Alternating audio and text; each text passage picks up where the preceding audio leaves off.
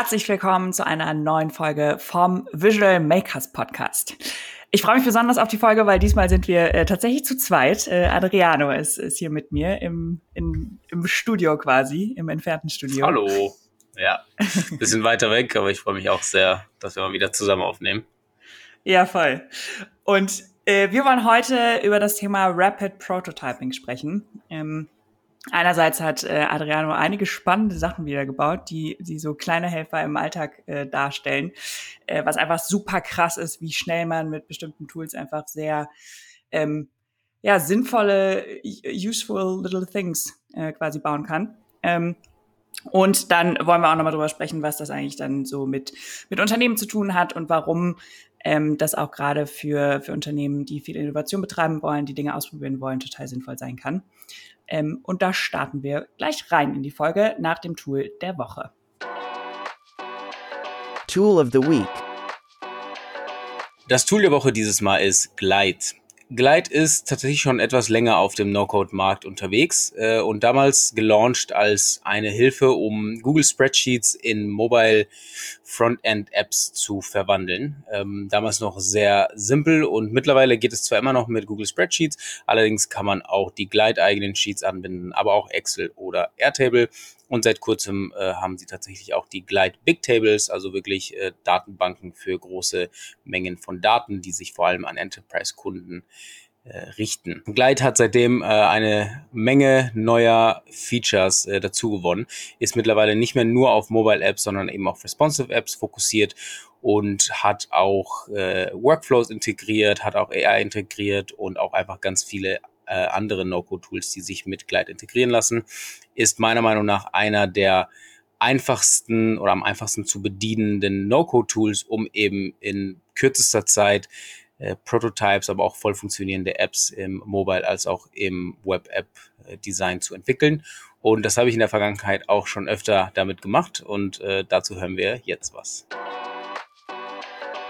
Und wer uns schon länger in diesem Podcast begleitet, der kennt natürlich Adriano und kennt natürlich auch Adriano aus unseren äh, No-Code Fundamentals Kursen. Also bei uns der absolute Pro, was das äh, Beibringen quasi von, äh, von den ganzen Tools, vor allem den Einsteiger-Tools halt vor allem, vor allem angeht. Und was ich aber halt so cool finde, ist, wie viel du einfach, schon selber für deinen Alltag damit gebaut hast. Ähm, wir haben über ein Ding tatsächlich in deiner, von deiner Masterarbeit gesprochen. Da hast du mit OutSystems äh, gebaut. Ähm, genau. absolutes, absolutes Gegenteil zum, zu, zu Glide. äh, also wirklich OutSystems Low-Code Enterprise Level Lösung. Ja. Ähm, kann natürlich wesentlich mehr, aber macht, glaube ich, auch auf jeden Fall am Anfang nicht so viel Spaß. Große Lernkurve auf jeden Fall, ja. Ähm, aber du hast ja auch einige Apps gebaut, die dir im Alltag äh, vor allem total nützlich sind. Ähm, erzähl doch mal kurz, welche, welche das sind. Äh, sehr gerne. Die sind auch alle, äh, wie schon erwähnt, mit Glide gebaut. Einfach, weil es so einfach ist. Ähm, ich habe Glide äh, damals noch bei Pirate kennengelernt. Ähm, ich habe das, glaube ich, auf LinkedIn irgendwann mal gefunden vom, vom äh, Gründer, dass er da gepostet hat. Die, die, haben ihr neues Tool released. Damals hatten wir uns ja auch schon mit viel mit No-Code beschäftigt und ich war total fasziniert von der Idee, Google Sheets in eine Mobile-App zu verwandeln. Ähm, und ja, dementsprechend bin ich da immer irgendwie so ein bisschen dran geblieben und mit den Fundamentals-Kurs halt nochmal richtig eingestiegen und dann gemerkt, was ein Sprung die in der Zeit allein gemacht haben und seitdem ja auch nochmal extrem. Äh, und im Laufe des Kurses äh, bauen wir eine recht simple To-Do-App. Ähm, und ja, dadurch, dass ich das dann so kennengelernt habe, dachte ich mir, okay, was könnte ich selbst irgendwie damit, damit bauen? Aber die, die Ideen kamen dann nicht aus der Denke, ich möchte unbedingt was damit bauen, was kann es sein, sondern eher, dass ich im Alltag dann gedacht habe, so hey, eine App dafür wäre natürlich super und äh, das Tolle an Glide ist, dass man das eben sehr schnell machen kann und eben auf seine eigenen, auf seine eigenen Wünsche irgendwie angepasst. Und das erste, was ich äh, dann damals gemacht habe, ist eine App, in der ich meine Lieblings-vegetarischen und veganen Restaurants hier in Lissabon äh, sammel das hatte ich davor einfach nur als sehr lange Google-Liste, davor als Screenshot von, einem, von einer Notiz. Und das war für mich, für die eigene Nutzung war das schon okay, ähm, weil dann habe ich meine Google Maps App aufgemacht, habe die Liste geladen und habe geguckt, wo was ist. Allerdings haben dann immer mehr Freunde gefragt, so hey, du bist so vegan, du kennst doch bestimmt gute Restaurants. Und ähm, ja, jedes Mal so, so eine Notiz-Screenshot zu schicken, ist natürlich von der von der User Experience, die natürlich ganz oben bei mir äh, steht, äh, ja total ähm, beschissen, weil genau muss man halt irgendwie mhm. dann den Namen äh, abtippen und dann die Google Maps Liste zu schicken, war auch immer ein kleiner Hassel, weil es bei manchen nicht funktioniert hat. Die hatten dann doch keinen Zugriff darauf. Und dann dachte ich mir, hey, das ist doch ein perfekter Case, um das in eine Glide-App zu verwandeln, weil das sehr simpel ist. Es ist wirklich einfach nur ein Google Spreadsheet mit verschiedenen Rows, wo dann eben Name, Beschreibung, Adresse, Webseite, wenn die irgendwie einen Link zu einem Menü haben. Ähm, und dann habe ich noch ein paar, also ich glaube zu jedem noch einen Satz geschrieben und dann irgendwie so eine Kategorie dazu. Ähm, und das äh, dann in, in Glide eben umgebaut ähm, in ein, in ein Frontend. Und genau, das war, das war der erste Use Case. Ähm, die App heißt äh, Holgis Hotspots. Äh, der Name war ein Vorschlag von, von einer Freundin. Ähm, und äh, ja, seitdem, seitdem gibt's die App. Ähm, ich habe die jetzt seit ja, einigen Monaten leider nicht mehr aktualisiert, aber steht auf jeden Fall an. Ich habe nämlich viele neue Restaurants entdeckt. Und äh, genau das, das Coolste daran ist halt eben, dass äh, ich einfach nur ein Spreadsheet, eine neue Row hinzufüge, die Informationen vom neuen Restaurant und Glide automatisch checkt, hey, da gibt's neue Informationen und fügt dann eben ein neues Restaurant in dieser Liste hinzu. Und Leute können sich äh, da also ganz normal über den Link, das ist eine Progressive Web App, ähm, heißt, man muss die nicht irgendwie im App Store runterladen, sondern kann sie über den Browser installieren und dann sieht es aus wie eins zu eins wie eine, wie eine installierte App. Super clean. Das ist halt das, was Glide auch so, so stark macht. Die Installation von einer Progressive Web App so einfach und so und so schön und so sauber, dass es halt niemals erkennbar wäre als, als eine nicht Native App. Ähm, genau, das war, das war das erste äh, Projekt, ja, und was ich so cool daran finde, ist halt dieses einmal löst es halt bei dir total den Pain, weil dadurch, dass du in Lissabon wohnst, hast du ja regelmäßig äh, Besucher, die, die die Stadt sehen wollen und immer wieder die ja, gleichen. Äh, Spots, die du dann quasi als Liste rumschicken ja. müsstest und sowas. Ne? Also für dich macht das es ja viel einfacher und aber halt auch alle, für die, die ich für die, die dich besuchen, ist halt auch so, ah, voll cool und es ist schon kategorisiert und es ist halt einfach eine geile Experience, einfach so eine App zu haben, anstatt halt eine Liste oder auch eine Google-Liste. Man, man könnte das ja auch genauso gut als in, in Google Maps irgendwie als Liste anlegen oder sowas, aber dann hast du keine Kategorien, du hast nicht so diesen persönlichen Touch und sowas. Also es ist halt super, ja. super cool. Wie lange hast du dafür gebraucht ungefähr? Kannst du das ungefähr sagen? Äh, ich glaube, bei der habe ich bestimmt so, ja, sag mal, vier, vier Stunden, glaube ich, habe ich dann schon irgendwie in, in, Summe gebraucht. Ähm, und das war noch verhältnismäßig lang, ähm, weil äh, Glide also es hat sich, wie gesagt, super viel verändert und das ist ja noch nicht mal so lange her. Ähm, die, die habe ich gebaut letztes Jahr irgendwann, äh, Anfang des Jahres. Ähm, und das, was am meisten Zeit eigentlich kostet, ist halt das Einpflegen der, der Daten in, in Sheets, äh, weil ich natürlich dann Google Maps, das Restaurant öffne, den Link einfüge, das Bild irgendwie screenshotte, ähm, ein paar Sachen. Und das ist das, was am, am meisten Zeit braucht. Also bestimmt 70 Prozent der Zeit und die anderen 30 Prozent gehen dann halt in das Bauen der App. Ähm, genau, und das war, ja, und ich, ich sage verhältnismäßig lang, weil ich äh, zuletzt dann noch ein anderes Projekt gebaut habe. Ähm, und Glide hat sich seitdem so stark auch verbessert, dass ähm, früher hat es nicht sehr gut erkannt, was, also wie das Ganze aussehen soll, was du da jetzt irgendwie vorhast. Ich habe dann einfach die Google Sheet hochgeladen und dann hat er mir irgendein Layout gegeben, was natürlich meistens irgendwie äh, völliger Quatsch war, ähm, weil dann hat er das Bild in irgendwie in den Header geladen ähm, und im Titel stand dann die Adresse und das muss man halt alles einzeln anpassen und das haben die mittlerweile echt gut hinbekommen äh, und die äh, App, die ich zuletzt dann gebaut habe, das war auch recht lange, die ganzen Sachen in Airtable anzupflegen. Aber ich habe die dann connected und gleich halt wirklich 90 Prozent der Arbeit schon gemacht. Sofort mhm. erkannt, hey, so und so soll es wahrscheinlich aussehen. Da ist ein Bild drin, das kommt also in, in das, in das Bildding halt rein. Da ist ein Name, das ist der Header, da ist eine Adresse, das ist wahrscheinlich in der Map. Äh, und danach muss ich echt nur noch Kleinigkeiten anpassen. Also das Bauen mit Glide selbst, wenn man ignoriert, dass man da eben natürlich die, oder im Falle, dass man schon eine fertige Airtable Google Sheets hat, ähm, ja, für so einen leichten Case wie jetzt zum Beispiel Restaurant-App dauert es wahrscheinlich mittlerweile nur noch eine Viertelstunde, wenn man sich mit Glide auskennt und maximal eine Stunde, wenn man komplett neu ist. Es ist halt absurd. Also es ist so krass. Ja. Ich war da am ähm, vor ein paar Tagen war ich in einem externen Podcast von, von Produktbezogen. Äh, habe ich mit dem Daniel gesprochen, einen sehr erfahrenen äh, Produktmanager. Äh, Folge können wir euch auch gerne in den, in den Show Notes verlinken, wie generell alles, was wir heute erwähnen. Ne? Also die Kurse und sowas äh, findet ihr alles in den Show Notes. Naja, und ich habe mit dem Daniel gesprochen und habe halt ähm, wir haben darüber geredet, wie lange es dauert, zum Beispiel so eine Automatisierung oder irgendwie so, ein, so eine kleine App, so ein Prototyp irgendwie zu bauen ähm, wo ich dann gesagt habe, so ja, wenn man irgendwie keine Ahnung hat und, und gerade anfängt und so, dann für die erste kleine Automatisierung zum Beispiel braucht man so zwei Stunden oder sowas, ne? So zwei, drei Stunden. Irgendwie manchmal kürzer, manchmal länger, je nachdem, wie viel Background-Erfahrung man hat.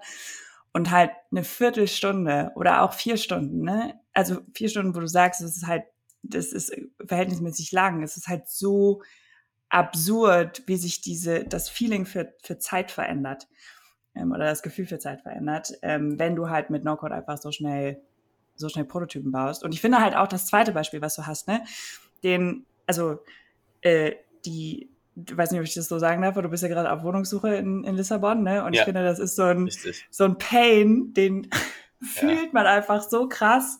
Ähm, ich habe das auch vor ein paar Tagen auf LinkedIn gepostet, äh, Screenshots davon, so quasi, dass ich erst in einer WhatsApp-Gruppe quasi gesucht habe mit Links wo halt einfach niemand weiß, so, okay, was ist das für eine Wohnung? Du musst auf jeden einzelnen Link draufklicken und so. Ähm, und dafür hast du einfach eine App gebaut, die halt super übersichtlich ist, wo ihr euch viel besser abstimmen könnt und so. Ähm, magst du darüber ja. nochmal kurz erzählen?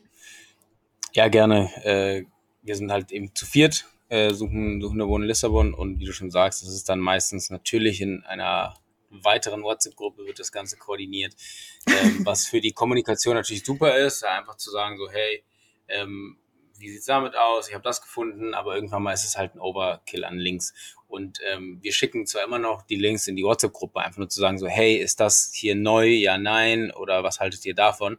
Ähm, aber wissen dann halt, okay, das ist äh, dann in der in der App ähm, einfach viel übersichtlicher, dann das irgendwie ähm, sich das anzugucken, welche welche Infos damit drin sind und ähm, vor allem, dass man das halt irgendwie bewerten kann ähm, weil eben in der WhatsApp-Gruppe ist alles halt chronologisch und ähm, ja, du verlierst dann halt den Überblick. Und wenn da irgendwie drei oder vier Leute gerade in so einem Suchflow sind und die ganzen Sachen reinposten und kommentieren und sagen, das ist super und, und dann guckst du auf dein Handy drei Stunden später, siehst du irgendwie 75 ungelesene Nachrichten in dem, im Chat, dann ähm, ist es halt wesentlich einfacher, irgendwie die App zu öffnen und zu gucken, was ist irgendwie jetzt neu drin die bewerten das die anderen, gibt man selber die Bewertung ab und kann dann immer noch in der WhatsApp-Gruppe sagen, so hey, ähm, keine Ahnung, sollen wir die kontaktieren? Ja, nein, aber auch das ist in der App zum Beispiel anwählbar, dass du sagst, ist kontaktiert, wurden eingeladen, ist schon vermietet. Ähm, genau, und deswegen, äh, ja, das war auch, ich glaube, da war ich eigentlich Richtung das war so um 18 Uhr, war ich fertig mit dem Arbeiten ähm, und dann habe ich eben auf meinem Laptop nochmal WhatsApp aufgemacht, um zu gucken, wie die Lage da ist mit den Links und war dann genauso in dem Moment mit dem Screenshot, was ich dir geschickt habe. Acht mhm. Links, was haltet ihr von denen? War ich so, boah, nee, so, so fangen wir hier gar nicht an. ähm, und habe dann zuerst gesagt, okay, ich lege erstmal nur eine Airtable an, ähm, weil das einfach übersichtlicher ist und dann würde ich die Airtable mit, mit meinen Freunden teilen. Äh, Ganz kurz, Airtable, visuelle Datenbank, wo man quasi schön die, die Daten quasi strukturiert anlegen kann. Genau, und auch das ist schon sehr, sehr einfach. Ähm, es hätte auch eine Google Sheet sein können, aber Airtable ist einfach schöner äh, und irgendwie, ja, glaube ich, dann mhm. auch eine bessere Experience. Und dann dachte ich mir aber so, hm, okay, dann müssen die irgendwie auch wieder, die kennen wahrscheinlich Airtable nicht. Und dann ähm, dachte ich halt, hey, Glide, ich connecte das mal mit der Airtable. Ähm, und wie gesagt, ich habe, glaube ich, eine Dreiviertelstunde diese Airtable halt äh, nicht gebaut, aber halt befüllt, weil ich halt in jeden Link reingegangen bin, die wichtigsten Infos rausgezogen habe und dann habe ich einfach nur gleich gesagt, ziehe die Infos aus dieser Airtable und er hat halt echt 90 Prozent der Arbeit schon erledigt, indem er gecheckt hat, okay, das ist eine Auflistung von diesen Sachen. Jede, jede Zeile hat halt irgendwie nochmal eine Detailseite und auf der Detailseite finden sich alle Sachen. Und alles, was ich anpassen musste, waren so Kleinigkeiten wie ähm, der hat per Default hat er viele der Eigenschaften als Textfelder angelegt, ähm, aber zum Beispiel Ähm, viele davon sind äh, eher ein Dropdown, also in welchem, in welcher Etage ist es? Eins, zwei, drei, vier oder höher? Äh, hat es einen, ähm, einen Aufzug? Ja, nein. Und das muss ich dann einfach nur anpassen äh, auf die auf die richtigen ähm, Feldtypen. Und das war's dann eigentlich. Und der Rest war halt wirklich Designentscheidung. Okay, oh, Dark Mode sieht cool aus. Ähm, wie groß will ich die Kacheln haben?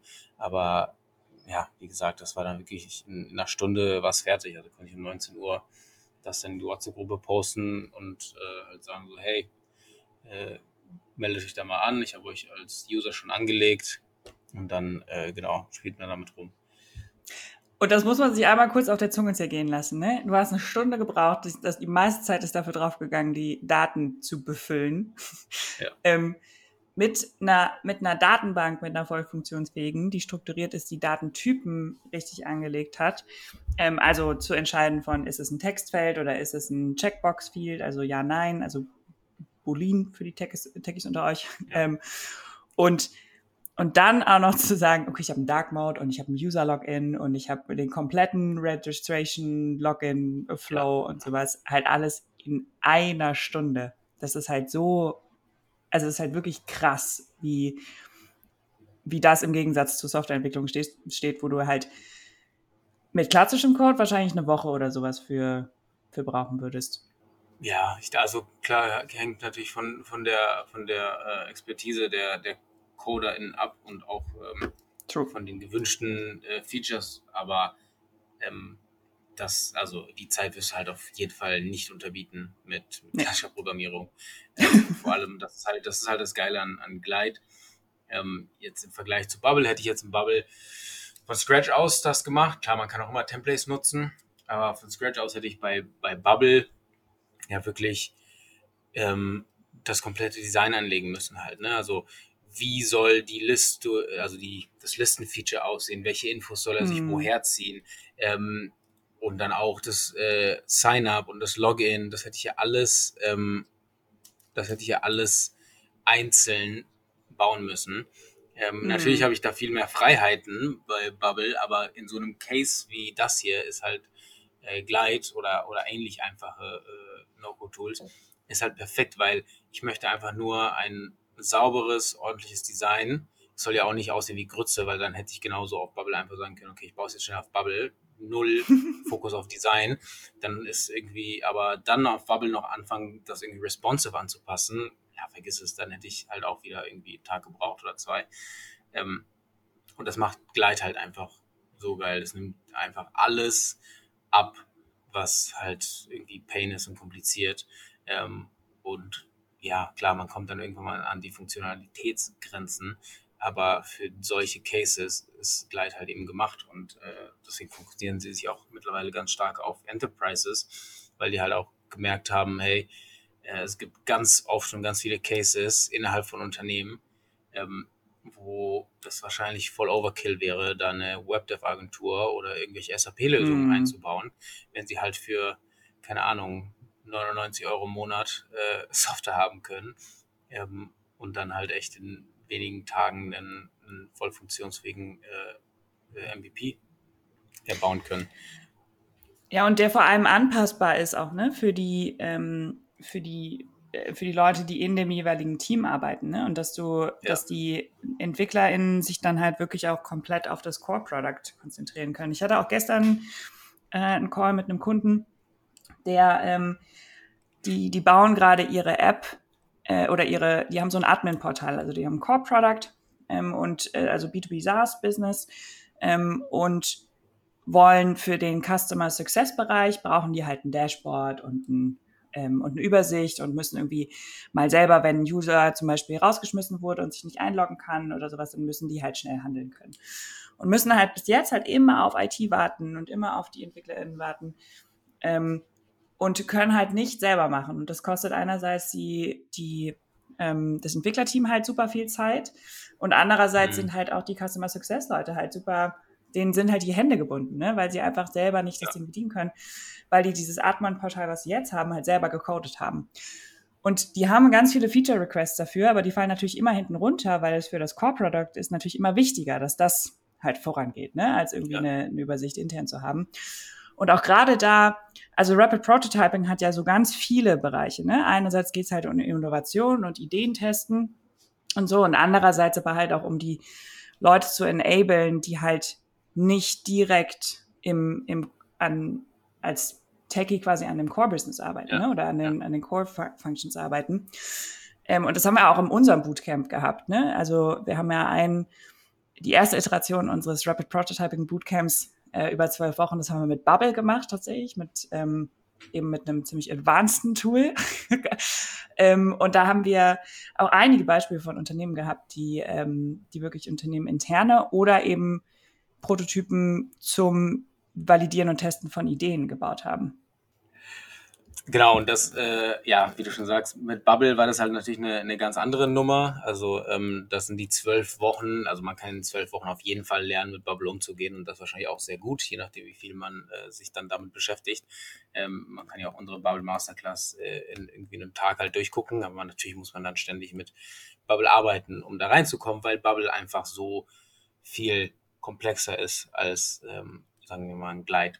Und da waren äh, Use Cases dabei, die man so in der Form nicht mit Glide hätte bauen können, weil es einfach so individualisiert war. Also hm. hätte da jemand gesagt, hey, ich möchte eine Wohnungstracking-App bauen, dann okay, go, go with Glide. Ähm, äh, dann bist du schneller dabei. Äh, aber wenn du das wirklich komplett individualisiert möchtest, dann muss man es eben mit Bubble machen.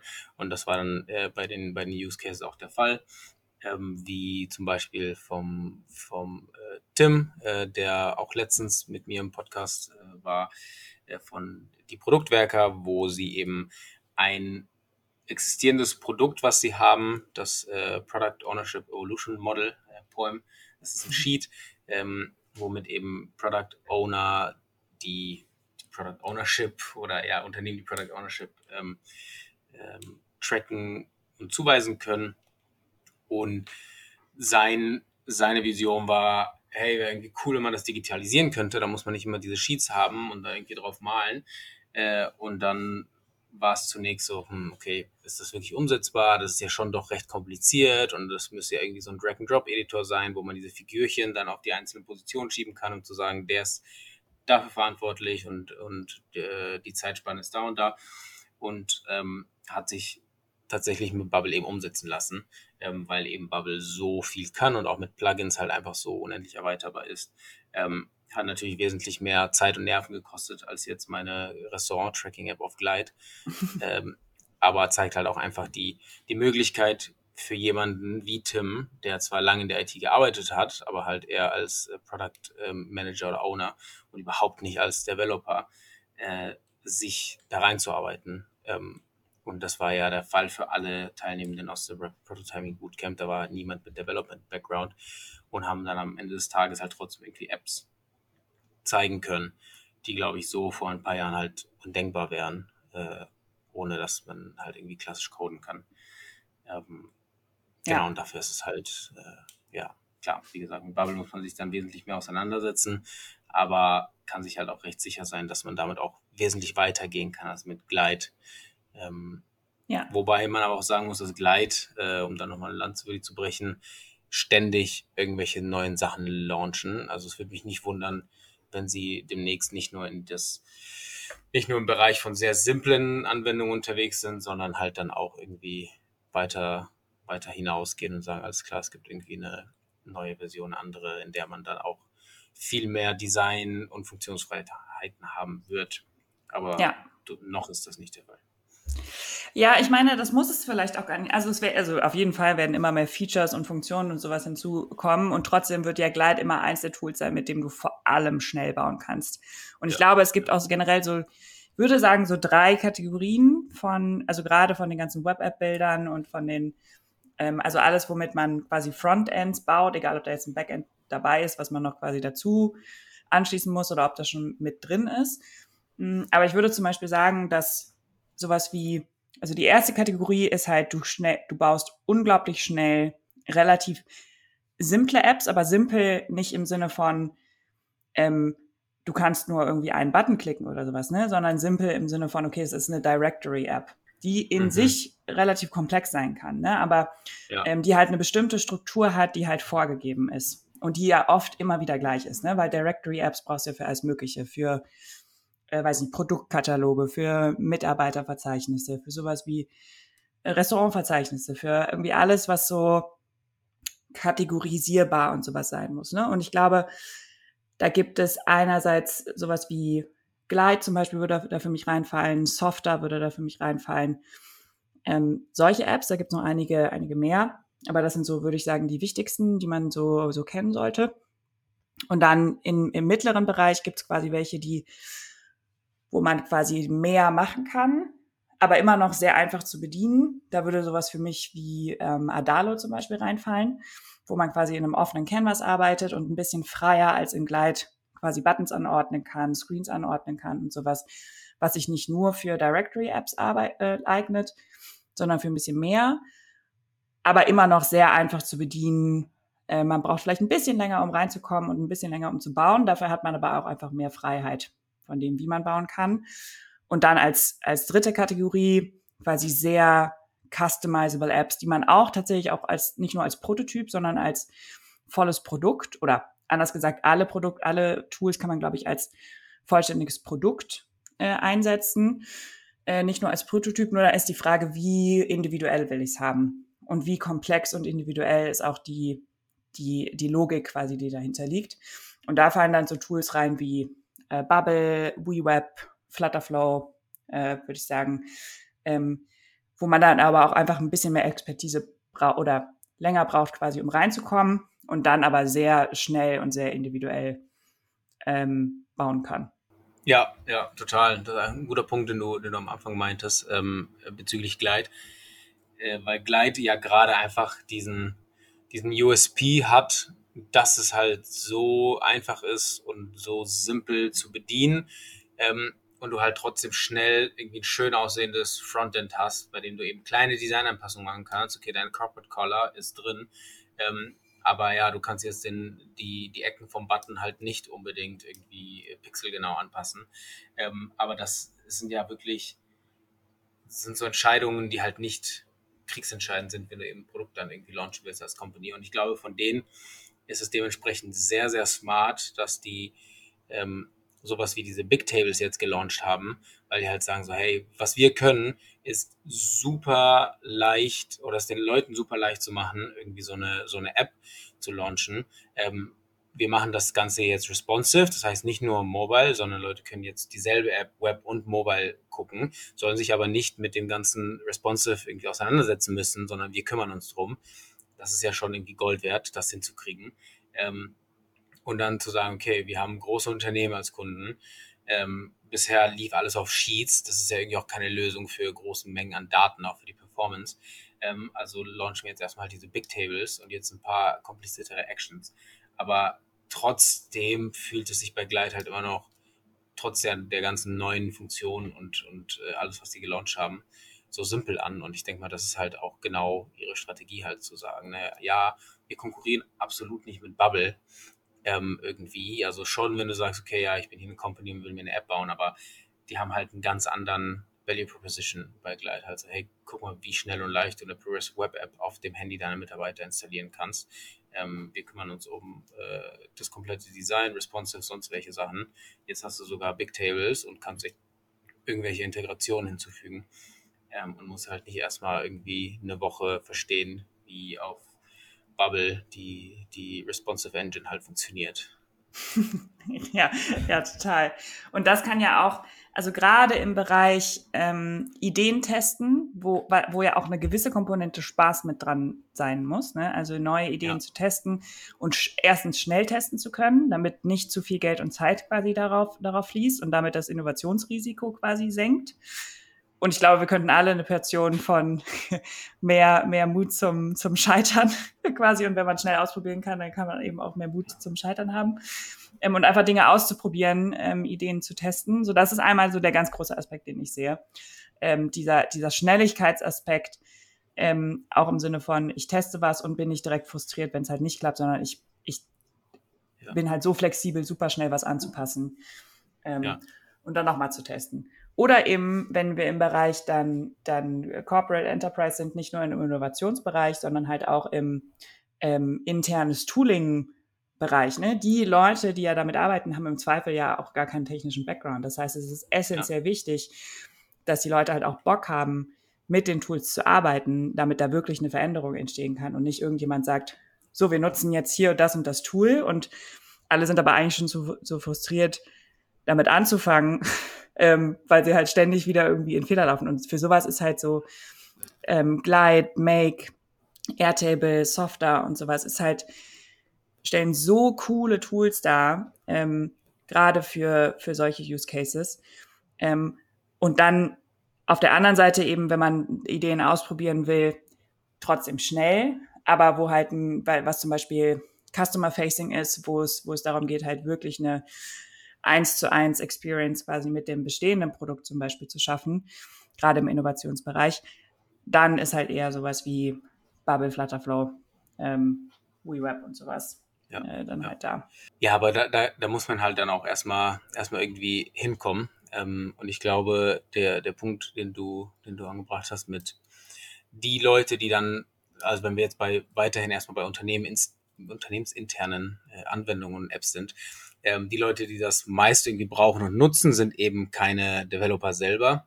Und wie läuft dann sowas in der Regel dann ab? Okay, hey, beispielsweise das Marketing-Team sagt, wir brauchen einen Content-Kalender. Wir haben alle Lösungen uns angeguckt und die passen uns alle nicht. Wir brauchen hm, eine ganz bestimmte voll. Funktion oder ein ganz bestimmtes Layout. Wir funktionieren so und so. Also ich meine, jedes Unternehmen, jede Abteilung, jede, die ganzen Menschen darin funktionieren ja einfach immer komplett anders. Kennt man ja, wenn man Jobs wechselt und dann merkt, oh wow, okay, hier funktioniert alles anders. ähm, das heißt, ja. die ganzen irgendwie SaaS-Lösungen, die es da draußen gibt, sind natürlich alle gut, aber trotzdem nur bis zu einem gewissen Grad individualisierbar. Ähm, das heißt, wenn jetzt das Marketing-Team halt sagt, hey, alle Content-Kalender taugen uns nichts, ähm, die Funktionen sind es nicht, die sind einfach absolut überteuert, äh, die An Anbindung dahin funktioniert nicht, äh, finden wir doof, also arbeiten wir jetzt erstmal weiterhin mit äh, Excel. Ähm, so, dann würde es, würde man in, in erster Linie nicht irgendwie in die IT rennen und sagen so, hey, könnt ihr uns ein Tool bitte bauen, was niemandem Geld bringen wird, sondern nur uns ein bisschen hilft, irgendwie unsere Orga zu machen. Ähm, ist dann, glaube ich, von dem Prius her auch erstmal so, hey, sorry, wir haben irgendwie hm. andere Sachen zu tun, wir müssen am Core-Product arbeiten, wir haben irgendwelche anderen Issues. Ähm, wir werden jetzt halt keinen Content-Kalender für euch bauen. Ähm, und selbst wenn die sich, ich sag mal, erbarmen würden, das dann zu tun, ist es dann halt trotzdem immer noch jetzt die Challenge zu sagen, was genau braucht ihr? Und mhm. dann diese Language Barrier zwischen Non-Techie und Techie dann. Kriegt man irgendwie ein Endprodukt, ähm, vielleicht sogar ein hart gecodetes und sagt halt so, okay, ja, nee, nicht ganz, es war so und so und es war so und so und diese ganzen Anpassungen laufen dann mhm. immer wieder ein, eine Kommunikationsschleife. Ähm, und wenn aber jetzt jemand im Marketing-Team halt die, die No-Code-Skills hat, die in Zukunft, da bin ich auf jeden Fall sicher, genauso wie heute wird erwartet, dass man Excel halt sehr gut kann, wird halt in hm. Zukunft hm. einfach so, hey, welche No-Code-Sachen kannst du? Kannst du Zapier Make, äh, kannst du äh, irgendwelche Zeno, Ninox-Datenbanken? Ähm, dann hat irgendjemand im Marketing-Team da das, das Wissen und irgendwie Bock drauf und sagt, hey, ähm, die passen uns alle nicht. Ich baue uns einfach jetzt einen Content-Kalender. Ähm, sei es mit äh, Softer, äh, Glide, Adalo oder dann vielleicht sogar ähm, mit, mit Bubble, ähm, dann ja, spart man sich halt eben diese kompletten Schleifen, potenzielle Misskommunikation und weiß aber auch, dass es halt aus den Händen kommt von denen, die es, die es halt auch nutzen. Und wo hast du, ja. wo hast du das schon? Das ist ja nie, also auch wenn man jetzt irgendwie eine Agentur hat und die Kunden kommen, am liebsten würde der Kunde das ja selber irgendwie einfach nur durch Kraft deiner Gedanken, weil er weiß ja in dem Moment ganz genau, was er eigentlich will. Hm. So, ich, ich, ich habe dieses Problem, ich hasse es, dass irgendwie unser CRM das und das macht, weil am liebsten einfach nur schnipsen, hey, das ist die Lösung, die ich wollte.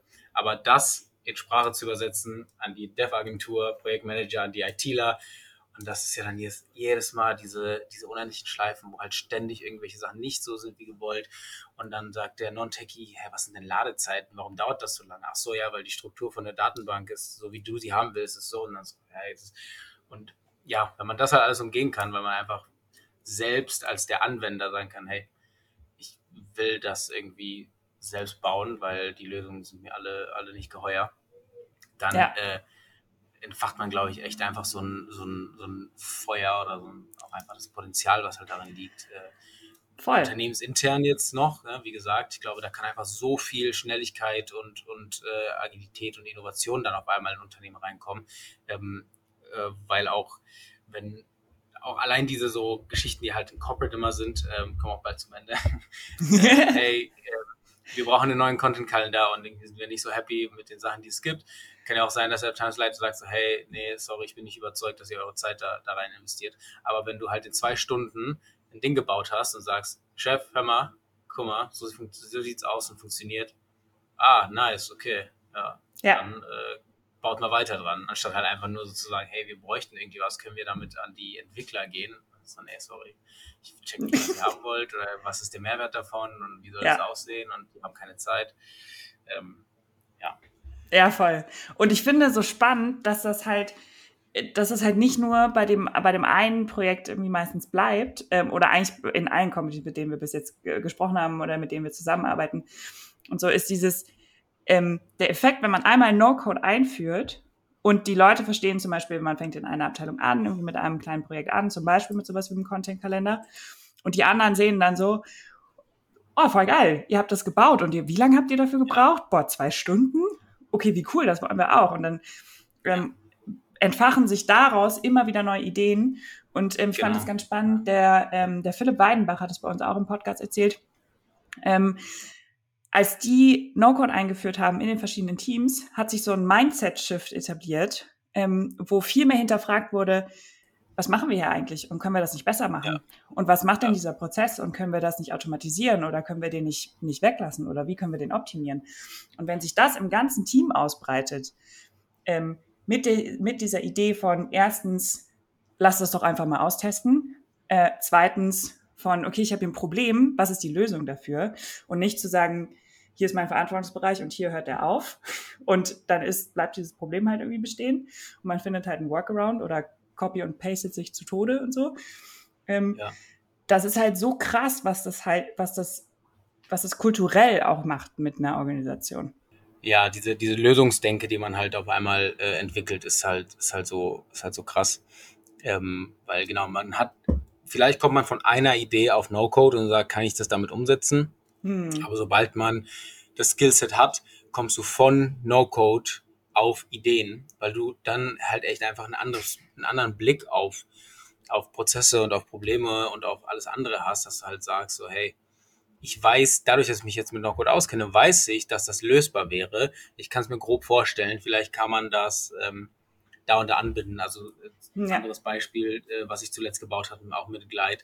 Ähm, Finanztracker äh, gibt ja eigentlich viele draußen, ne? angefangen von Sachen wie Finanzguru, die sich ja wirklich an deine ganzen Konten binden, was ja auch echt ein mhm. super, super Tool ist, aber irgendwie wurde ich nie ganz warm damit und ähm, eins meiner großen Probleme damit ist, normalerweise mache ich so am Ende des Monats, gucke ich einmal meine ganzen Ausgaben an und gucke so, wofür habe ich wie was ausgegeben, versuche es irgendwie zu optimieren ähm, und dann habe ich das eben mit Finanzguru versucht, aber ein großes Problem da, was mir halt nicht gefallen hat, ist, dass äh, bei allem, was sie halt irgendwie können, ist es immer noch ein großes Problem, dass bei, bei Konto, ähm, also bei äh, so, so Ausgängen, steht dann immer irgendwelche random Sachen halt drauf. Ne? Nur weil ich jetzt bei ähm, beim Kaffee Schnickschnack war, heißt es dann nicht, dass auf dem Auszug von vor vier Wochen dann steht Kaffee Schnickschnack irgendwie 4, 5 Euro für Kaffee, sondern steht irgendwie äh, Müller GmbH und dann bist du so, wo, wofür habe ich das ausgegeben? Weiß ich nicht mehr. Und, und Finanzguru weiß in dem Moment dann halt auch nicht so. Ne? So, okay, ja, keine Ahnung. Vor allem hier in Portugal. Ähm, und das hat mir halt da irgendwie missfallen mit, äh, ja, dass ich dann nicht exakt tracken kann, in welchen Kategorien, darum ging es mir nämlich vor allem, gebe ich was aus. Ähm, und äh, einmal im Monat mich da irgendwie hinzusetzen, meine ganzen Kontoauszüge irgendwie rückwirkend auch versuchen nachzuvollziehen, war halt genau der gleiche Pain, also war auch keine Lösung. Ähm, dann habe ich mir andere äh, so Ausgabentracker angeguckt ähm, auf, äh, im App Store und mir auch ein, zwei runtergeladen und war dann halt so, oh, weiß ich nicht, das kann ich auch selber bauen. Also, äh, und dann wollen die natürlich irgendwelche, irgendwelche Abos dafür. Ähm, und dann habe ich mir natürlich schon wirklich überlegt, okay, könnte ich das dann echt nicht selber bauen äh, auf Bubble? Na, wäre vielleicht ein bisschen Overkill, ich, weil ich brauche ja kein schönes Design. Ich brauche einfach nur die Funktion. Ähm, Und dann habe ich überlegt Glide. Und das Problem mit allen war aber dann am Anfang, dass die, dass die äh, natürlich dann auch ein monatliches Abo halt kosten. Ne? Und entweder bin ich bei Finanzguru mit zwei Euro irgendwas im Monat dabei oder bezahle halt ein komplettes No-Code-Tool, nur um meine Finanzen zu tracken, äh, für irgendwie 15 bis 40 Euro im Monat. Ähm, war dann auch nicht die Lösung, aber dann, und äh, um jetzt nochmal auf diesen Punkt halt hinauszugehen, diese Lösungsdenke, wenn man sich da mit den äh, Tools halt auskennt, war, hm. das Problem bei Glide ist, die kostenlose Version erlaubt dir halt nur 1000 äh, Einträge in deine Datenbank. Und das ist natürlich dann irgendwann mal schnell gefüllt und ich will ja aber auch eine History von meinen Expenses haben und nicht einfach nur bei 1000 dann sagen, lösch die Tabelle. Ähm, aber dann habe ich mir, okay, wenn das der limitierende Faktor ist, dann kann ich die Daten hier woanders hosten. Und dann habe halt gemerkt, ich habe immer noch auf Google Sheets halt eigentlich einen echt schön, also einen echt guten Sheet, wo ich meine, meine Ausgaben halt irgendwie tracke mit den Kategorien, mit irgendwelchen äh, Graphen. Und war so, okay, wäre natürlich cool, die auch weiterhin zu benutzen. Ähm, und so kam ich einfach dann auf die Idee, so ein bisschen diese Paywall sozusagen zu überwinden, indem ich sage, ähm, ich baue mir das Frontend mit Glide. Das ist eine super simple Geschichte. Ich habe ähm, Eingabefeld, was ist die Ausgabe, wie teuer, Bargeld, ja oder nein und dann einfach so Buttons für die Kategorien. Und dann äh, füge ich die Ausgabe hinzu. Glide schickt über die Glide Actions äh, in Webhook an, an Make. Ähm, und Make wiederum schickt das dann eben in meinen Google Sheets. Ähm, alles schon angepasst äh, in, die, eben in die richtigen Felder, an die Kategorien. Ähm, Glide speichert demnach halt keine einzigen äh, Informationen in der Datenbank sondern funktioniert wirklich 100% nur als Frontend. Ähm, und dann habe ich halt alles in den Google Sheets, das, das ich sowieso schon dafür hatte. Und äh, ja, und das ist halt einfach, das habe ich dann auch eben irgendwie eine halbe Stunde gebaut. Ähm, und von der Denke wirklich wäre ich halt von einem Jahr niemals auf die Idee gekommen, dass es irgendwie selber halt geht. Ähm, und das ist halt sehr pragmatisch, weil ich will keine schöne App, wo ich irgendwie ein Login und nee, ich möchte einfach nur schnell öffnen, sofort das Interface haben, wo ich das schnell eintippe, was ich jetzt gerade ausgegeben habe. Äh, dann schicke ich es ab und dann landet es halt äh, in der sowieso schon existierenden Google Sheet. Ähm, und ja, ich glaube, ohne diese No-Code-Denke, hey, du kannst das, weil es gibt die Tools und du, du, du beherrschst die und die sind wirklich leicht, hätte ich es halt niemals, niemals hinbekommen. Oder wäre niemals ja. auf die Idee gekommen, das überhaupt zu machen. So.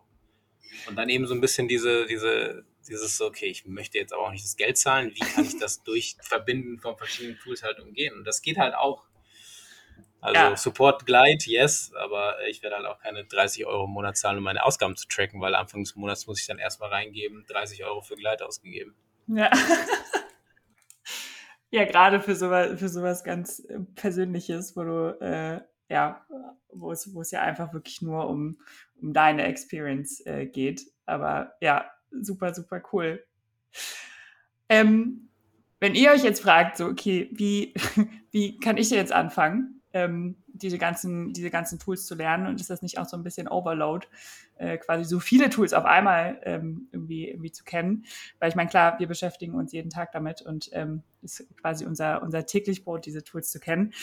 Ähm, aber wir wollen euch natürlich auch helfen, ähm, da äh, den richtigen Start zu finden. Und das könnt ihr entweder wenn ihr wirklich noch, noch gar keine Erfahrung mit No-Code habt, könnt ihr das entweder über unseren No-Code Fundamentals Kurs, äh, der äh, von, von Adriano quasi selber verfasst ist, mit allem, was ihr braucht zum Thema Automatisierung, zum Thema äh, Prototyping. Ihr lernt äh, unter anderem mit dann eben auch eure erste eigene App zu bauen.